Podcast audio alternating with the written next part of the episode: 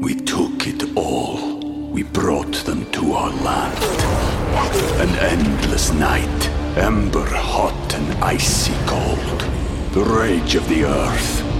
We made this curse. Carved it in the blood on our backs. We did not see. We could not, but she did. And in the end, What will I become? Senwa Saga. Hellblade 2. Play it now with Game Pass.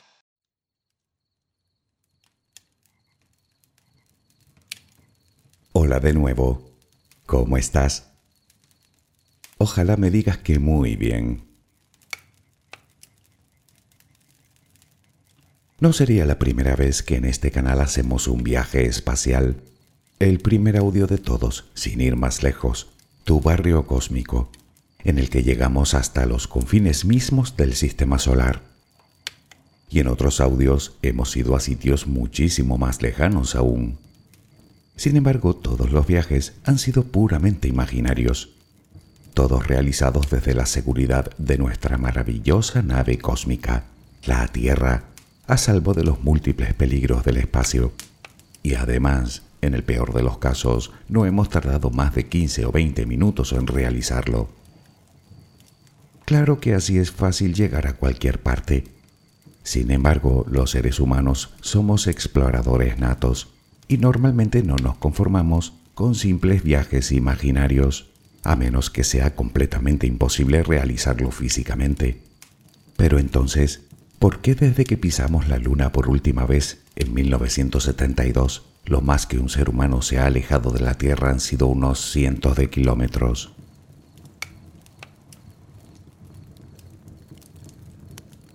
Bueno, en realidad, los problemas que plantea la exploración espacial son incontables, como luego veremos, pero hay uno, sobre todo, que lo hace especialmente complicado. Y ese no está en el espacio, ese lo tenemos aquí. Ya lo decía el gran escritor Francisco de Quevedo, poderoso caballero es don dinero. Si equiparamos el costo de la misión Apolo a los precios actuales, resulta que cada alunizaje salió por la módica cantidad de casi 20 mil millones de dólares. Y eso que la luna está, como quien dice, a la vuelta de la esquina, a la que vamos y venimos en una semana. Imagina lo que puede costar aterrizar en Marte, un viaje que con la tecnología actual, ida y vuelta duraría más de dos años. Para que te hagas una idea, poner a un hombre en órbita cuesta más de lo que vale su propio peso en oro. Tan solo el traje que llevan los astronautas ronda los 15 millones de dólares. Y es que no importa por dónde lo mires, desde el punto de vista económico, físico, de ingeniería, de factor humano, el viaje espacial tiene de todo menos de sencillo. Si me dejas acompañarte mientras te duermes, hablaremos de ello. Relajemos primero cuerpo y mente. We took it all. We brought them to our land. An endless night, ember hot and icy cold. The rage of the earth. We made this curse. Carved it in the blood on our backs. We did not see. We could not, but she did. And in the end, What will I become? Senwa Saga. Hellblade 2. Play it now with Game Pass.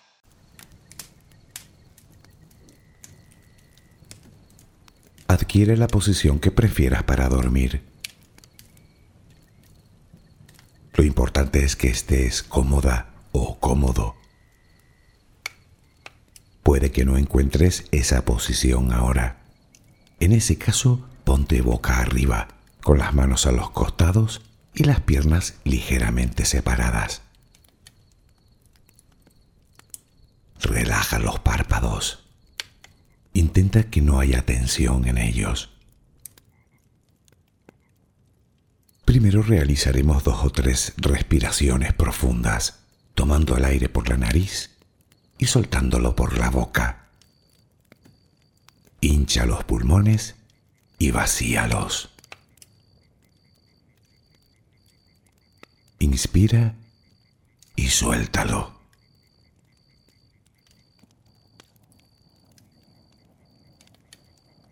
Ahora haremos una inspiración por la nariz, mantendremos el aire un par de segundos, durante los cuales mostraremos gratitud por lo que somos, por lo que tenemos, por lo que el universo nos ha dado y por lo que nos ha de dar. Luego suelta el aire también por la nariz.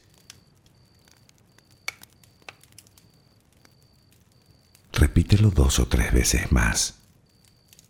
Cada vez que exhalas, notas cómo te vas vaciando de todo lo malo y negativo de tu vida y tu cuerpo se va relajando más y más. Inspira, retén el aire y suéltalo. Deja que salga todo lo que te contamina. Inspira y suéltalo. Sigue respirando tranquila y acompasadamente.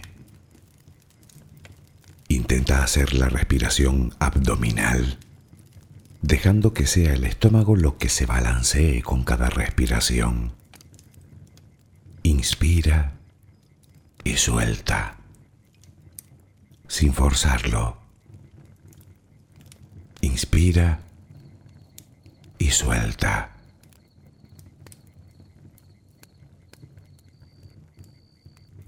Ahora piensa en tus pies, apoyados sobre la cama. Notas cómo se van relajando cada vez más. El pie derecho, el pie izquierdo. Ambos quedan totalmente relajados.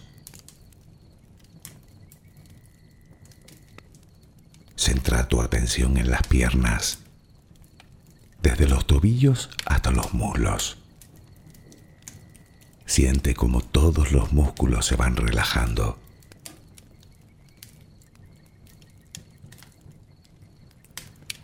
La pierna derecha queda completamente relajada. La pierna izquierda se relaja también. Notas como tus extremidades inferiores han quedado completamente relajadas.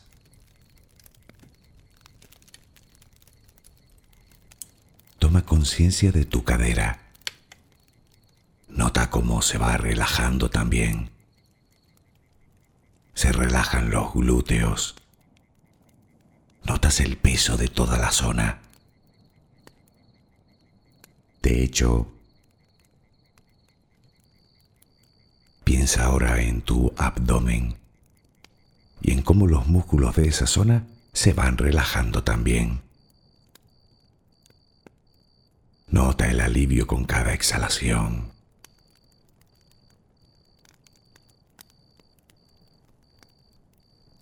Piensa ahora en tu pecho. Nota cómo se relaja lentamente cada vez más.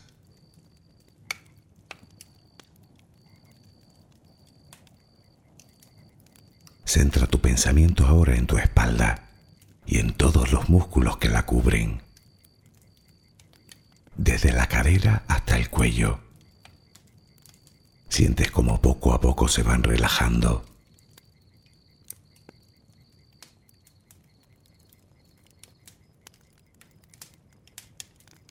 Percibes como los hombros también se relajan.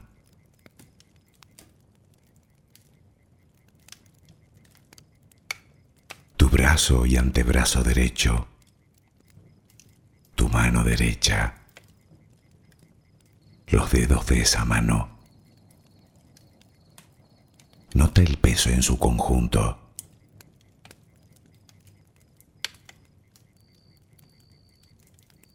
Tu brazo y antebrazo izquierdo, tu mano izquierda, los dedos de esa mano. Nota el peso.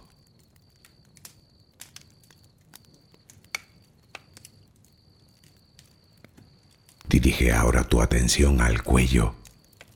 Piensa en él. Siente como todos los músculos se van relajando.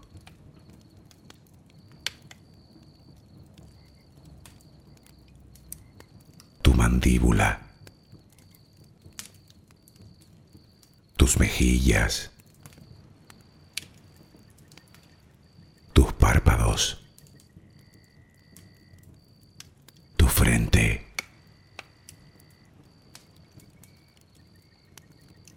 Se van relajando más y más todas las partes de tu cara y tu cabeza.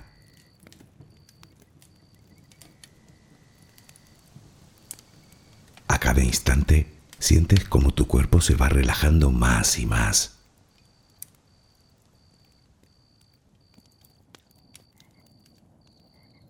Ahora vuelve a tu respiración. Respiras de forma relajada notas el vaivén del estómago. Cada vez que exhalas, te notas más relajada o relajado.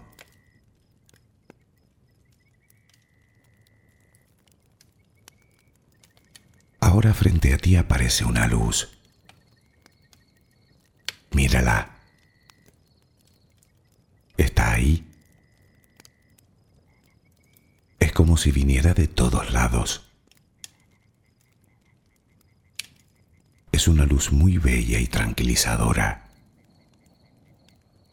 Ella quiere llegar hasta ti y tú la dejas porque sabes que esa luz es amor.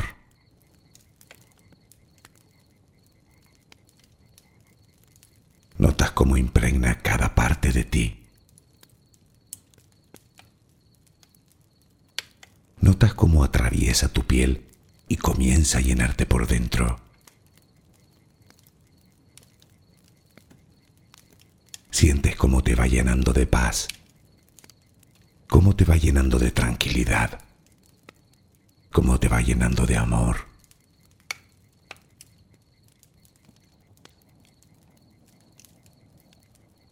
Poco a poco va desapareciendo de ti todo rastro de preocupación. Poco a poco, cada rincón oscuro de tu cuerpo se va llenando de esa suave luz sientes cómo te va purificando por dentro y por fuera.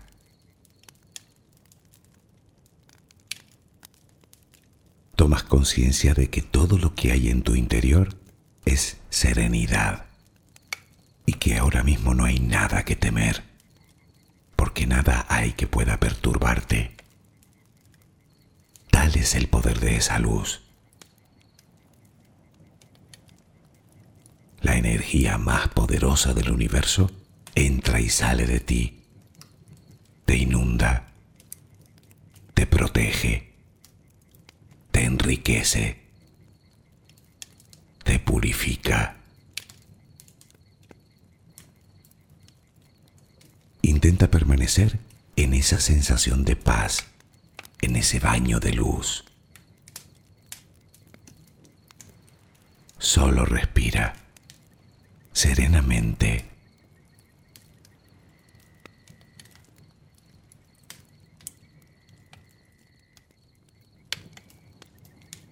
Nuestra especie lleva muchos años trabajando en la conquista del espacio. Queremos saber qué hay ahí afuera.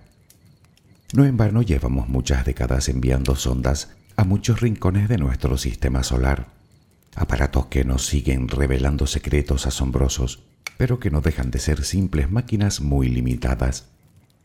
No me cabe ninguna duda de que algún día podremos ir y verlo con nuestros propios ojos, pero de momento todo lo que podemos hacer es enviar robots que exploren por nosotros. Te adelanto que el aspecto económico es solo el primero de los inconvenientes.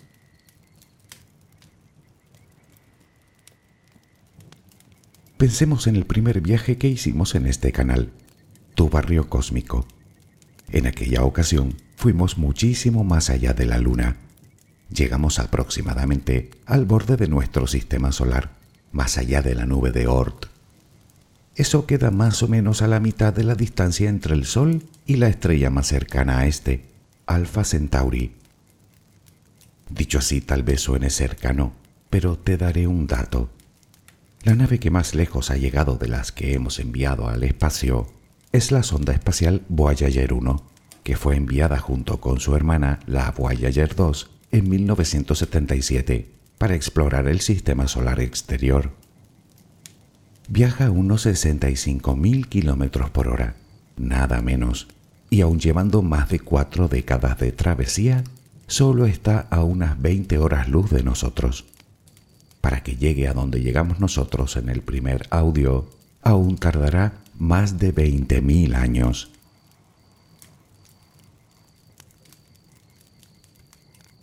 Y aquí viene otro gran problema que nos plantea el espacio, que es verdaderamente enorme.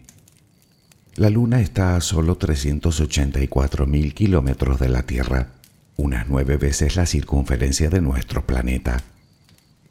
Si pudiéramos ir en un Fórmula 1 a máxima velocidad y sin parar, nos llevaría más de un mes y medio. Me dirás que una nave espacial viaja a muchísima más velocidad. Es verdad pero aún así siguen siendo velocidades ridículas. Puede que para llegar a la Luna no, pero para llegar al siguiente objeto celeste más cercano, Marte, necesitamos, como te dije, seis meses de viaje. El motivo recae en los propulsores químicos que se utilizan hasta el momento, en los motores. El funcionamiento es razonablemente sencillo. Mezclan en una cámara de combustión el combustible y el oxidante, es decir, hidrógeno y oxígeno. Al prender esta mezcla, los gases calientes se expanden muy rápidamente. Esos gases escapan con fuerza por las toberas, impulsando a la nave en la dirección opuesta. Exactamente igual que los fuegos artificiales, salvo que estos utilizan pólvora negra y el oxígeno de la atmósfera.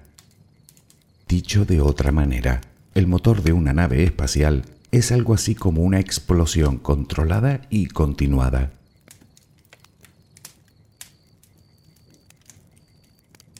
¿Recuerdas el transbordador espacial? Como sabes, fueron retirados del servicio en 2011. Bueno, pues de cuatro que se fabricaron, dos explotaron, uno en el despegue y otro en la reentrada, el 50%.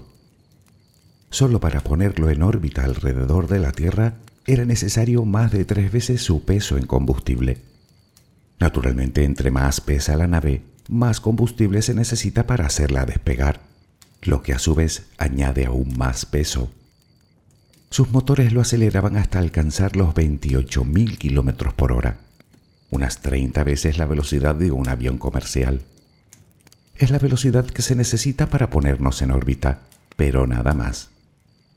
Quiero decir que si quieres escapar de la gravedad terrestre, necesitas acelerar hasta sobrepasar los 40.000 kilómetros por hora. Se le llama precisamente así, velocidad de escape. Esa fue la velocidad a la que viajaron las naves del proyecto Apolo a la Luna. Entre más grande es el objeto, más velocidad se necesita para escapar de él.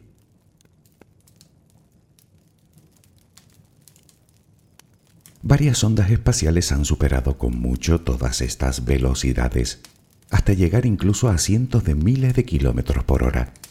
Pero no ha sido gracias a sus motores, sino a una técnica que se denomina asistencia gravitacional.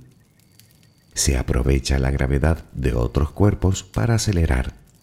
Por ejemplo, la sonda Nuevos Horizontes, que llegó a Plutón en 2015, aprovechó el tirón gravitacional de Júpiter para acelerar su velocidad en más de 14.000 kilómetros por hora.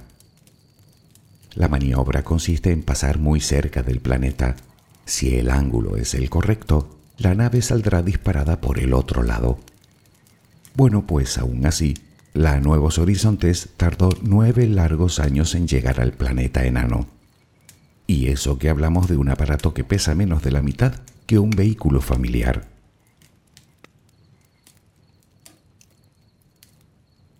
Desarrollemos mejores motores, dirás. Claro, en eso están los ingenieros de todas las agencias espaciales del mundo. Ahora mismo científicos de todas partes trabajan en el desarrollo de otros tipos de propulsión, como la de plasma, la de microondas, la eléctrica y hasta han pensado en velas solares. Imagina una vela de varios kilómetros de extensión que se despliega en el espacio. Las partículas que emite el Sol, el llamado viento solar, podría impulsar a esa nave quizá a millones de kilómetros por hora. El problema es que para que la aceleración sea aceptable, necesitamos una vela de un kilómetro cuadrado por cada kilo de peso de la nave. Luego quedan otras opciones, de momento más cerca de la ciencia ficción que de la ciencia, como el motor de antimateria. En cualquier caso, pensarás que estamos muy cerca de resolver el problema de la velocidad. Bueno, sí y no. Tal vez para la exploración del sistema solar puede valer. Nos permitiría reducir el viaje a Marte, por ejemplo, de los seis meses que se tardarían con la tecnología actual a quizá un solo mes, incluso menos. Pero, ¿qué sucede si queremos ir aún más lejos, como a la estrella más cercana, Alpha Centauri?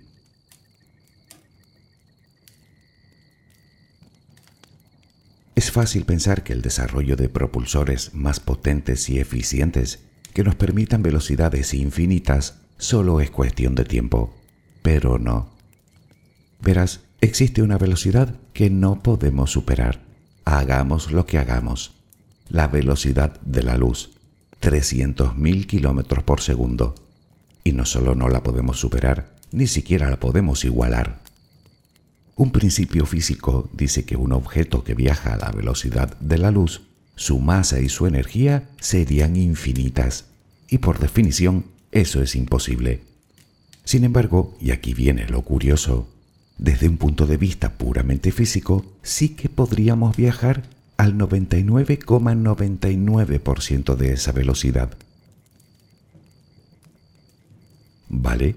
Viajemos al 99,99% de la velocidad de la luz y asunto solucionado. Sigue siendo una velocidad alucinante, más de mil millones de kilómetros por hora bueno, puede que para explorar el sistema solar esté estupendo, pero hasta ahí. Por ejemplo, para realizar el viaje que hicimos en el primer audio, tu barrio cósmico, a esa velocidad nos llevaría un mínimo de dos años, y aún nos encontraríamos a mitad de camino de la estrella más cercana, que se encuentra a unos 4,2 años luz de aquí.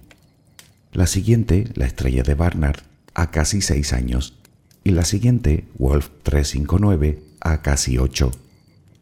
Si quisiéramos viajar al centro de nuestra Vía Láctea, nos llevaría unos 26.000 años, y a esa velocidad, a la galaxia más cercana tardaríamos 2 millones de años.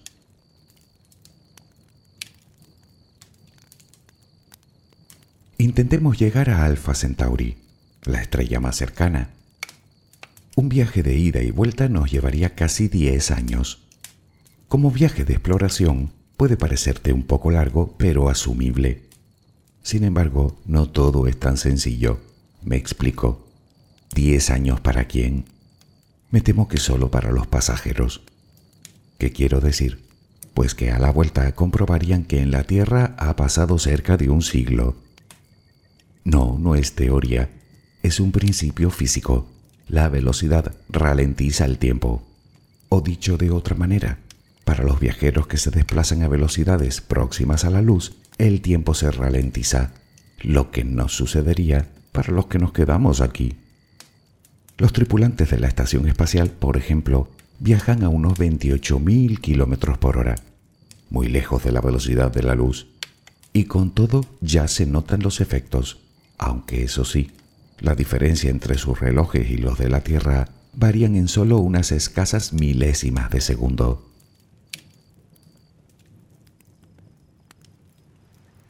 Es obvio que si queremos ir muy lejos, tendremos que idear otras fórmulas que nos permitan viajar mucho más rápido que la luz.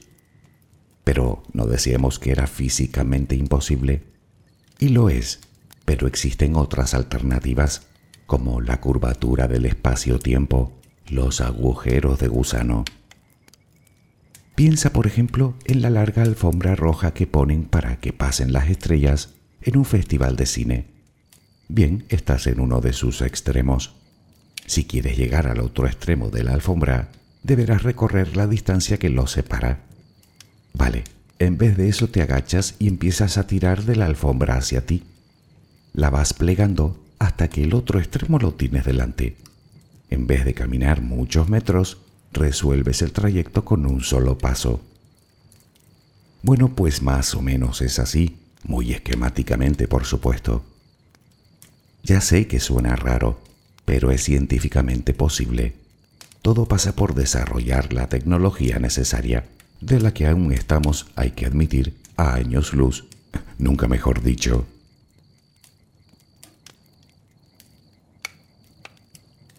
¿Y qué hay del factor humano? ¿Cómo nos afecta la estancia en el espacio? La especie humana está concebida para vivir en la Tierra. Tenemos unas temperaturas aceptables que nos permiten disfrutar de abundante agua líquida, de una atmósfera rica en oxígeno, que además ejerce presión sobre nosotros, una gravedad determinada. En realidad, aquí disponemos de todo lo necesario para sobrevivir, mientras que en el espacio es todo lo contrario. Ahí afuera todo quiere matarte. Temperaturas extremas, ausencia de presión y por supuesto de oxígeno, falta de gravedad, radiación letal. ¿Y qué decir de la falta de agua líquida y alimento? Lo que nos lleva a una cuestión antes de hablar de los efectos que nos producen los viajes espaciales. Lo tenemos que llevar todo con nosotros. Y cuando digo todo, es todo.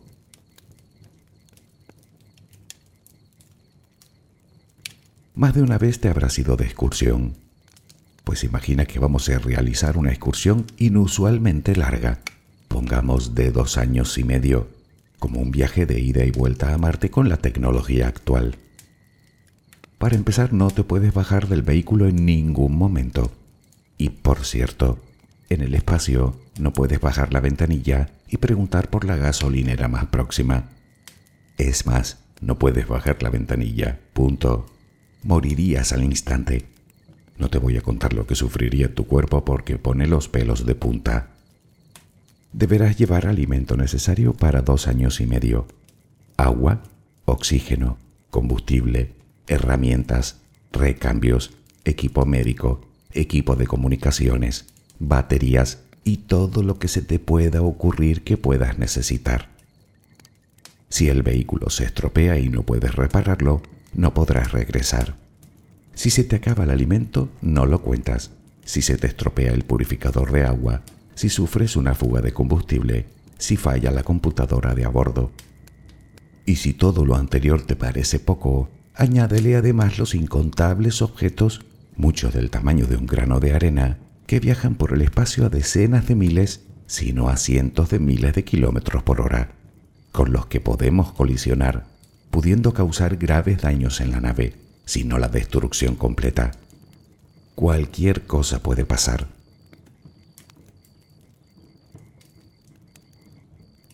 Pero sigamos con nuestra estrafalaria excursión. Para un viaje tan largo y arriesgado, lo lógico sería llevar a un equipo de varias personas, todas especialistas en distintos campos, para aumentar las probabilidades de éxito. Pero esto implica que la carga se multiplica. Solo para llevar lo necesario ya necesitamos varios camiones bien grandes que gastan gran cantidad de combustible, que insisto, también deberemos llevar con nosotros. La pregunta es, ¿cómo se puede hacer todo eso con una sola nave? Tendría que ser descomunal. Bueno, en el caso del viaje a Marte, los científicos proponen otra idea. Enviar primero otras misiones no tripuladas con el fin de llevar determinado material, como los hábitats, alimento, equipamiento, y una última misión llevaría a la tripulación. Aunque aún así, Debe ser una nave lo suficientemente grande como para albergar a los tripulantes y todo lo necesario para un viaje de seis meses.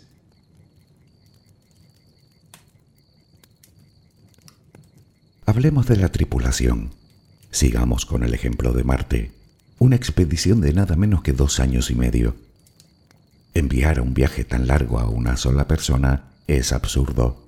Muy probablemente no llegaría en su sano juicio Enviar a dos, demasiado arriesgado. Pues enviemos a veinte entonces, demasiados. Cada uno equivale a un peso de muchas toneladas si contamos sus necesidades. así que ni podemos pasarnos ni quedarnos cortos. Parece ser que lo más conveniente sería enviar a unos seis tripulantes.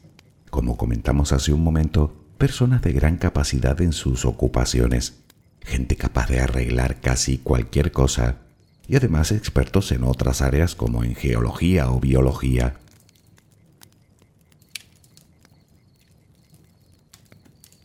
La elección de la tripulación es crucial, y no solo por sus aptitudes.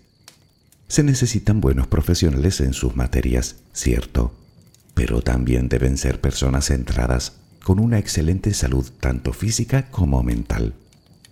Para empezar, deberán convivir durante un largo periodo de tiempo en el aislamiento más absoluto, en constante peligro y en completa ausencia de intimidad.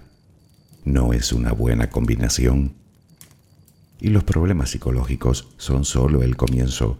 Luego queda el deterioro físico, que es más que importante, comenzando por problemas de sueño.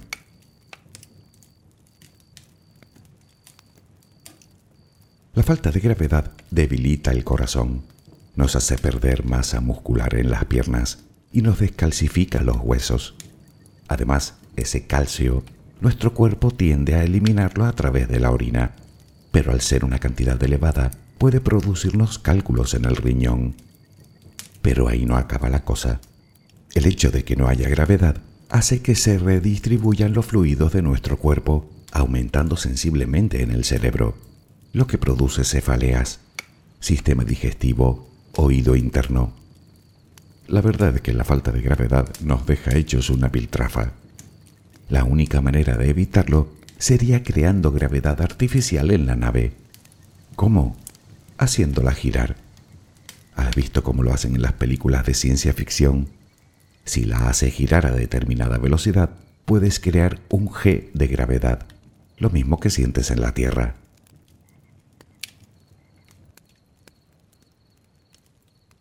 El asunto quedaría así solucionado, aunque eso sí, me temo que la nave que necesitamos es aún mayor de lo que imaginábamos.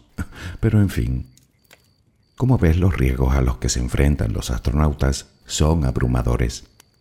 De momento, la única manera que tienen de lidiar con ellos es siguiendo rigurosos programas de alimentación y de ejercicio físico. Pero sigamos porque llegamos a uno de los peligros más devastadores del espacio, la radiación. Hablamos de partículas subatómicas cargadas de energía que viajan por el espacio a gran velocidad. Estas partículas, para empezar, aumentan significativamente el riesgo de padecer cataratas, con la consiguiente pérdida de visión. Pero ojalá fuera ese el único problema.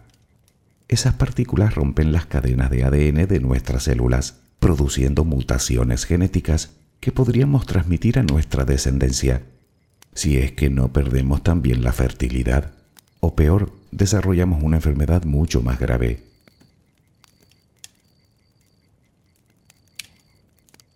Aquí en la Tierra estamos bien protegidos gracias al campo magnético que desvía esas partículas, pero ahí afuera no. Y cualquiera que haya subido a la estación espacial lo sabe perfectamente.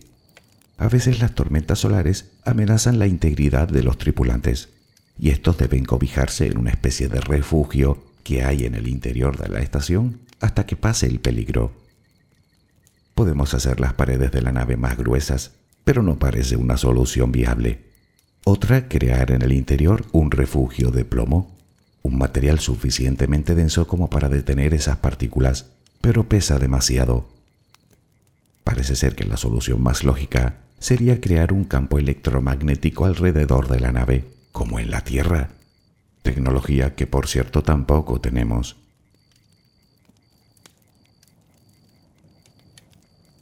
Está claro que aún nos queda un largo camino por delante. La historia de la exploración espacial solo acaba de comenzar.